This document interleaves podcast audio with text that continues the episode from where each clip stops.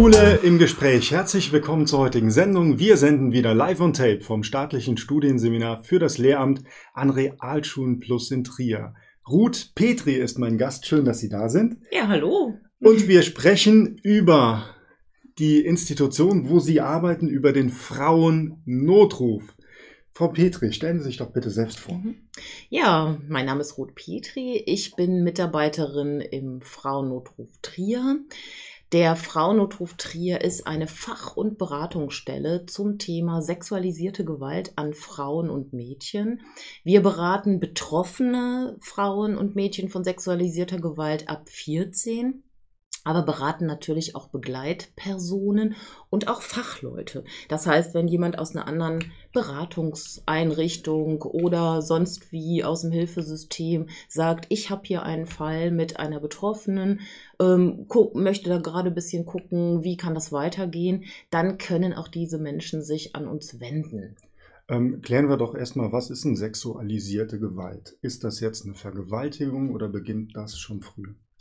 Naja, es gibt da viele Facetten von sexualisierter Gewalt.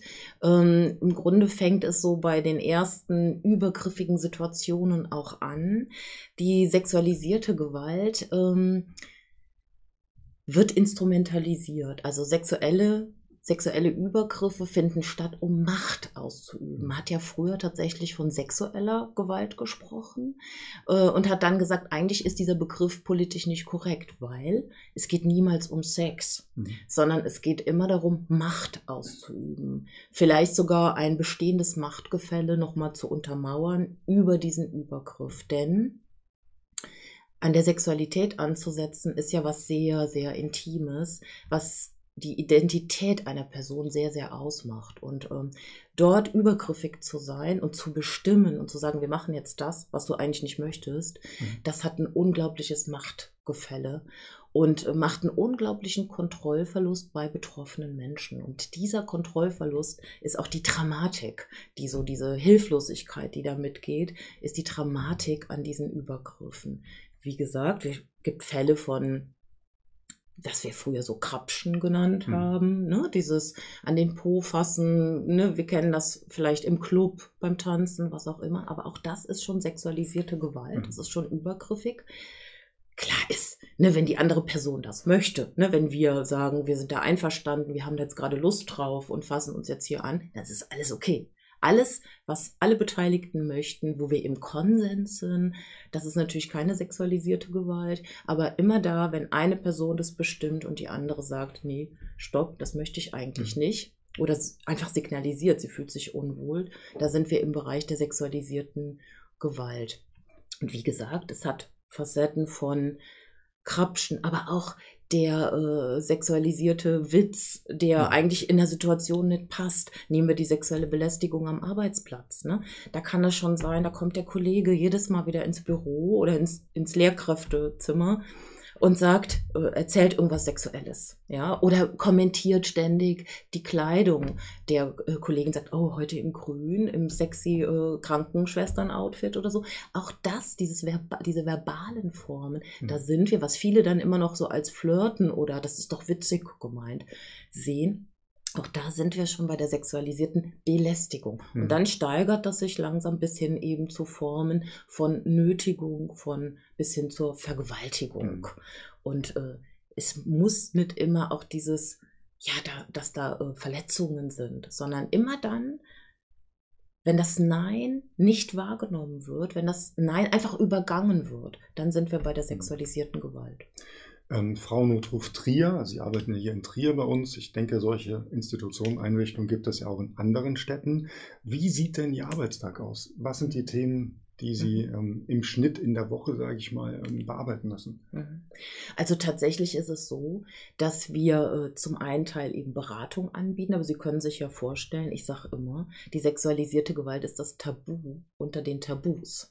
Das mhm. heißt, äh, es ist nicht so, dass unser Telefon nicht stillsteht. Das heißt nicht, dass nicht ständig was passiert. Wir wissen ja von den Zahlen her, jede siebte Frau erlebt im Verlauf ihres Lebens einen strafrechtlich relevanten Übergriff in sexualisierter Form.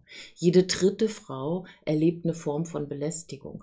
Äh, se sexuelle Belästigung am Arbeitsplatz, da sagt fast jede, jeder zweite äh, Mitarbeitende, dass er sowas schon mal gesehen oder selber erlebt hat. Mhm. Also die Zahlen sind hoch, aber die Leute schämen sich, das ist sehr stark Schuld behaftet, schambehaftet und hat sehr viel mit Rückzug zu tun. Und deshalb ist es nicht so, dass unser Telefon nicht stillsteht, mhm. sondern. Ich, ich, will jetzt ja, gerade da, ja, da nochmal ja, nachfragen. Ähm, wenn ich jetzt anrufe, habe mich überwunden als Frau, ich denke, das ist ja, wie Sie sagen, erstmal eine Schwierigkeit, da anzurufen. Folgt dann immer irgendwas? Oder kann ich auch einfach anrufen und ganz anonym mal mit Ihnen sprechen? Genau. Das ist ganz, ganz unterschiedlich. Also natürlich kann eine betroffene Person einfach das mal loswerden und wir beraten ganz vertraulich, mhm. ganz diskret äh, und wir gehen nur Schritte, die betroffene Menschen auch möchten. Mhm. Also der Anruf hm. ist jetzt nicht ähm, der erste Schritt zur Anzeige, die dann folgt. Nein, auf gar keinen Fall. Auch das ist vielleicht auch ein wichtiges Thema, gerade für Lehrkräfte. Vielleicht kann ich gerade so einen Fall mal schildern. Ja, ich hatte tatsächlich ja. mal, weiß ich nicht, freitags nachmittags klingelt es an, an der Beratungsstelle und da steht eine Lehrkraft äh, vor der Tür, ganz aufgelöst und sagt, ich habe gehört, äh, heute im Unterricht ist eine äh, Schülerin zusammengebrochen, hat geweint und sie hat sich dann mir geöffnet, dass sie eine Vergewaltigung an Fastnacht erlebt hat. Was soll ich jetzt machen? Ich habe ihr geraten, sie soll Anzeige machen. Ja.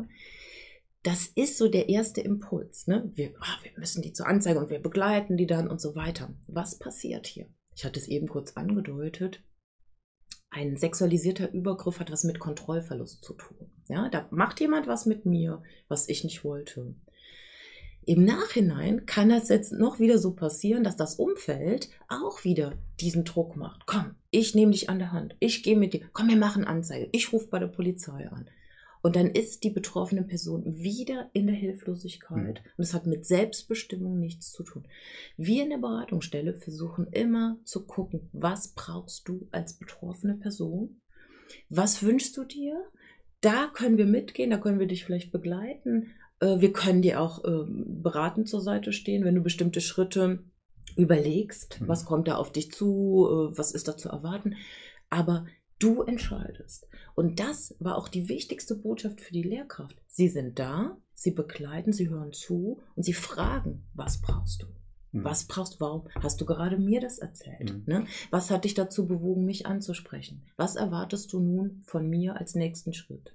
Ähm, da, da, jetzt zwei Fragen ganz konkret zu diesem Beispiel. Ich als Lehrkraft kann also auch bei Ihnen anrufen, wenn mhm, ich das erfahren habe. Fall, Und ich bin nicht in, der, in der Zwangslage oder in der Pflicht, als Lehrkraft da tätig zu werden und Anzeige zu erstellen, weil ich erfahre ja von einer Straftat. Genau. Und das ist oft, äh, wir machen so einmal im Jahr, bieten wir so eine Lehrkräftefortbildung mhm. an äh, für eben Menschen, die in Schule arbeiten. Und da ist es immer wieder die Frage, ja, aber ich muss doch dann, und wenn die mir das erzählen, dann muss ich doch Anzeige machen. Nein, das müssen wir nicht. Es gibt keine Anzeigepflicht. Und auch da gilt wieder dieses Hören, was brauchst du? Schritte, die wir gehen, transparent machen, immer wieder mit der betroffenen Person absprechen.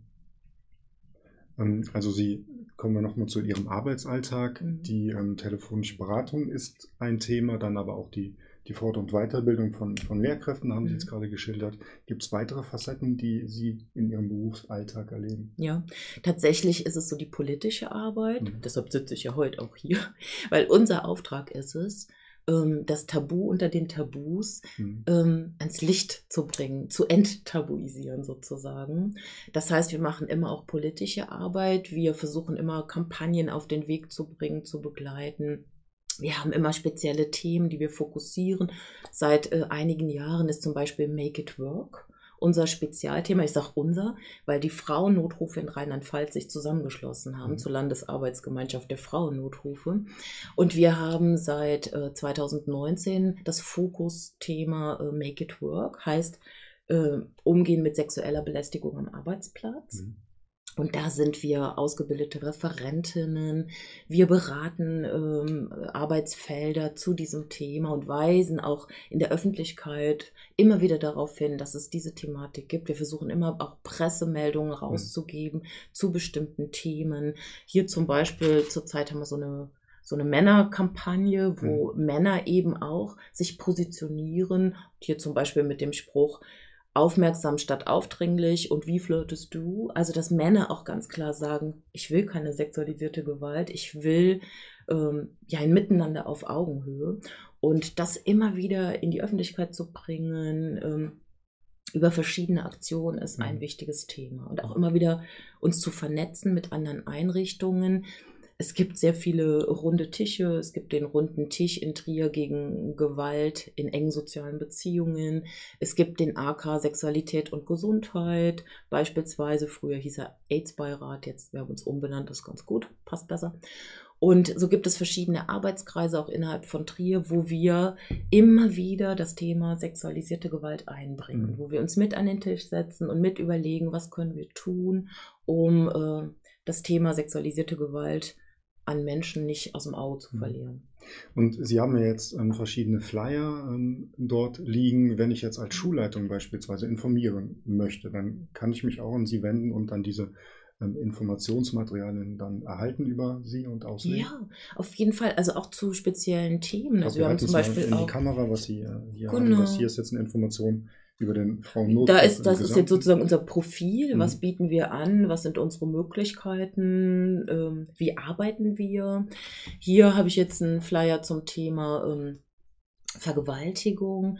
Es gibt, ich erzähle das jetzt mal schon kurz, ähm, es gibt ähm, dieses Projekt medizinische Soforthilfe nach Vergewaltigung. Das haben die Kolleginnen in Frankfurt entwickelt und zwar ist ja immer das Thema, kommt eine Frau mit dem Thema Vergewaltigung in die Klinik, dann waren auch oft Ärzte, Ärztinnen sehr hilflos und haben gesagt, oh mein Gott, ich muss die Polizei rufen, das ist jetzt hier ne, eine Straftat und so weiter. Und die Frauen waren verunsichert auch und haben gesagt, das will ich aber erstmal gar mhm. nicht. Ich wollte mich nur untersuchen lassen. Und das hat sehr viel Druck auf verschiedenen Seiten gemacht. Und deshalb haben Gott sei Dank die Kolleginnen in Frankfurt die medizinische Soforthilfe nach Vergewaltigung entwickelt. Und das ist ein Modell, demnach kann eine Frau in eine Klinik, die da mitmacht, kommen und kann sich erstmal ganz vertraulich untersuchen lassen. Da sind dann einfach auch Ärztinnen, die sich mit dem Thema auskennen, die vorbereitet sind und die erstmal auch zur Frau sagen, was brauchst du? Es geht immer wieder, Sie merken schon, wiederholt sich, was brauchst du? Ja. Ne? Das Umfeld hat immer die Frage zu stellen, was brauchst du als Betroffene? Und wenn die Frau vielleicht sagt, ja, ich möchte erstmal gucken, bin ich nicht schwerwiegend verletzt, habe ich mich mit irgendwas angesteckt, bin ich vielleicht schwanger, das ist das Wichtigste. Aber mhm. ähm, ich glaube, ich könnte mir auch überlegen, vielleicht den Typ irgendwann anzuzeigen. Mhm. Äh, dann kann die Frau, wenn sie das möchte, Spuren sichern lassen in dies, im Rahmen dieses Projekts medizinische Soforthilfe nach Vergewaltigung. Diese Spuren gehen dann vertraulich an, in die Rechtsmedizin nach Frankfurt und die Frau hat ein Jahr Zeit, mhm. sich zu überlegen, mache ich vielleicht doch Anzeige. Mhm. Und dann wird zurückgegriffen auf die Spuren. Aber der Paradigmenwechsel bei, dem, bei der medizinischen Soforthilfe nach Vergewaltigung ist, die Frau kommt, nicht als Beweismaterial in die Klinik, sondern sie kommt als Patientin. Mhm. Ihr geht es gerade nicht gut, ihr ist was passiert. Das ist ja eben auch eine psychische Krisensituation, möglicherweise eine traumatische Situation. Und hier bietet das Krankenhaus eine, ein Versorgungsangebot. Und die Notrufe, die in den Städten, wo das eben angeboten wird, in Trier haben wir das jetzt Gott sei Dank auch seit einigen Monaten, in Zusammenarbeit mit dem Mutterhaus Trier. Und die Frauennotrufe koordinieren das. Ne? Das heißt, die besorgen die speziellen Materialien, die es dazu braucht. Die machen die Öffentlichkeitsarbeit dazu. Wir hatten eine Plakataktion im mhm. März, ne, wo wir davon lesen konnten. Die koordinieren immer wieder die Kommunikation auch mit dem Frauenministerium. Und ähm, das ist eine schöne Zusammenarbeit mhm. äh, über verschiedene ähm, Gremien auch mhm. und äh, auch immer Öffentlichkeitsarbeit. Mhm. In dem Moment, das noch, wo so ein Flyer irgendwo liegt, gibt es jemanden, der denkt plötzlich über das Thema Vergewaltigung nach und sagt, hm, stimmt, das passiert. Warum passiert das eigentlich? Wir kommen in den Diskurs und mhm. das ist immer wichtig. Mhm. Noch eine Frage. Wir sind jetzt in Trier. Ich wüsste jetzt als Lehrkraft in Trier, an wen ich mich wende. Ähm, Sie haben gesagt, die Frauennotrufe Rheinland-Pfalz sind vernetzt. Ähm, wenn, wir haben vielleicht auch Zuschauerinnen oder ziemlich sicher aus anderen Bundesländern. Gibt es da auch ähnliche Institutionen? Wohin wenden die sich? Ja, also es gibt auch Frauennotrufe äh, tatsächlich in anderen äh, Bundesländern. Ähm, manchmal heißen sie dort auch Frauenberatungsstelle. Mhm. Die sind wirklich, die haben wirklich eine Fachexpertise entwickelt zum Thema sexualisierte Gewalt. Und natürlich gibt es auch andere Einrichtungen, wie zum Beispiel Wildwasser, mhm. ne, wo auch gerade es um Kinder und Jugendliche dann auch nochmal verstärkt geht. Also es ist immer wichtig, sich wirklich auch im Internet gut zu informieren oder vielleicht auch in der Beratungsstelle, die vor Ort ist, mhm. nachzufragen. Mhm. Ne, was, was würdet ihr sagen, wo kann ich äh, andocken? Mhm. Und auch gerade, wir sind ja auch vernetzt, zum Beispiel mit Pro Familia und so weiter. Wenn man da anruft, dann wissen die auch, welche äh, Beratungsstelle jetzt gerade passend ist und vor Ort. Weil die Situation ist wirklich überall so ein bisschen unterschiedlich, was es für Angebote auch gibt. Ja. Gut, Petri, vielen Dank für das Gespräch. Bei Ihnen bedanken wir uns auch. Nächsten Dienstag gibt es eine weitere Folge Schule im Gespräch hier an dieser Stelle. Wenn Sie uns Feedback hinterlassen wollen, geht das gerne an mail at seminar-trier.de. Gerne Feedback, wie Ihnen diese Folge gefallen hat, aber auch gerne Wünsche für nächste Themen oder Gäste. Bis zum nächsten Dienstag bleiben Sie uns gewogen.